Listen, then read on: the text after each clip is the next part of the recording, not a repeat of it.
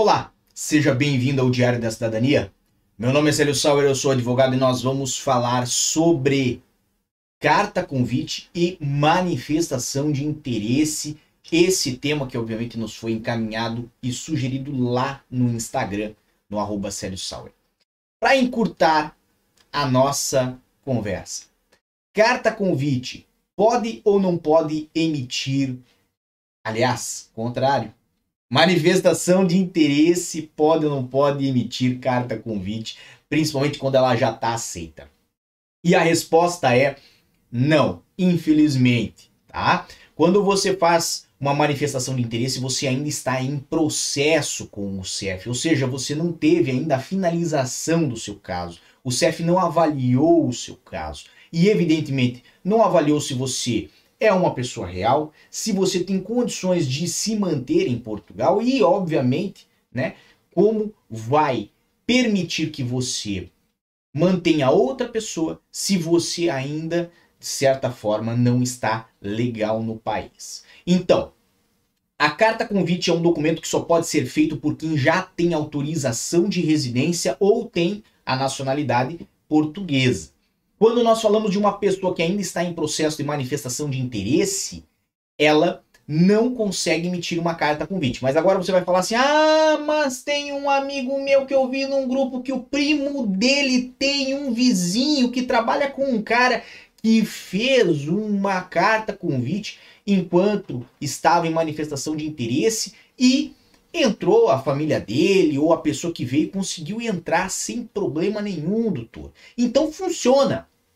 E não, isto não significa que funcione. Muito provavelmente, diante da situação causuística, o CF analisou as condições da pessoa que vinha e falou: não, essa pessoa tem as condições todas para entrar independente desta carta convite. Ou seja, aquela carta convite não fez muito efeito, não teve ali a sua validade né, utilizada. Por quê? eu falo isso? Porque às vezes você vai querer ajudar ali o seu irmão, a sua mãe, às vezes alguém que você já conhece há algum tempo, um amigo, a vir para Portugal, mesmo que seja ali por uns três dias, cinco dias, a pessoa vai passear pela Europa, mas ela vai ficar na sua casa nesses três dias, cinco dias, e você vai emitir para essa pessoa uma carta convite. E eu quero que você tenha atenção e ciência disso que você vai estar tá fazendo. Se ela não tem valor, porque você ainda não pode emitir, pode ser que não ajude aquela pessoa. E quando o indivíduo chegar aqui em Portugal junto ao CEF, ele vai estar numa sensação de que está tudo certo, de que está tudo seguro, de que você poderia ter feito a carta convite, porque ele sabe menos né, é, sobre Portugal do que deveria saber. E nessa situação, se não der certo, ele vai ficar desesperado e vai pensar, inclusive, que você atrapalhou ele ou frustrou, né, o sonho dele ou o passeio dele, ou até que deu prejuízo financeiro para ele que estava vindo aí, gastou com passagem e tudo mais.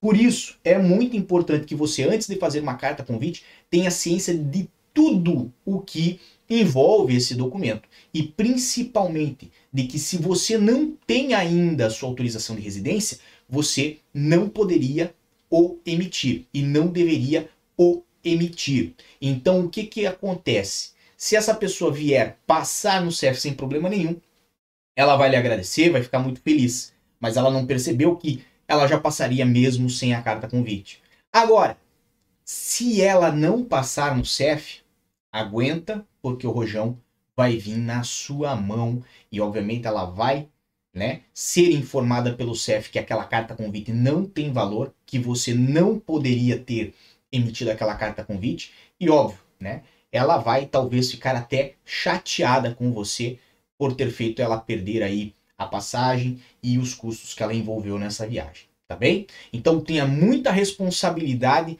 antes de emitir esse documento. Remetendo de novo ao início, quem está em processo de manifestação de interesse ainda está em processo, não tem autorização de residência e por isso não pode emitir a carta convite. Tá bom? Um grande abraço a todos, muita força e boa sorte. Por enquanto é só, mas também é só segunda-feira. Amanhã já começamos de volta, fevereiro. É um mês excelente. Um grande abraço e tchau. O que você acaba de assistir tem caráter educativo e informativo. Compõe-se de uma avaliação genérica e simplificada. Agora, se você quer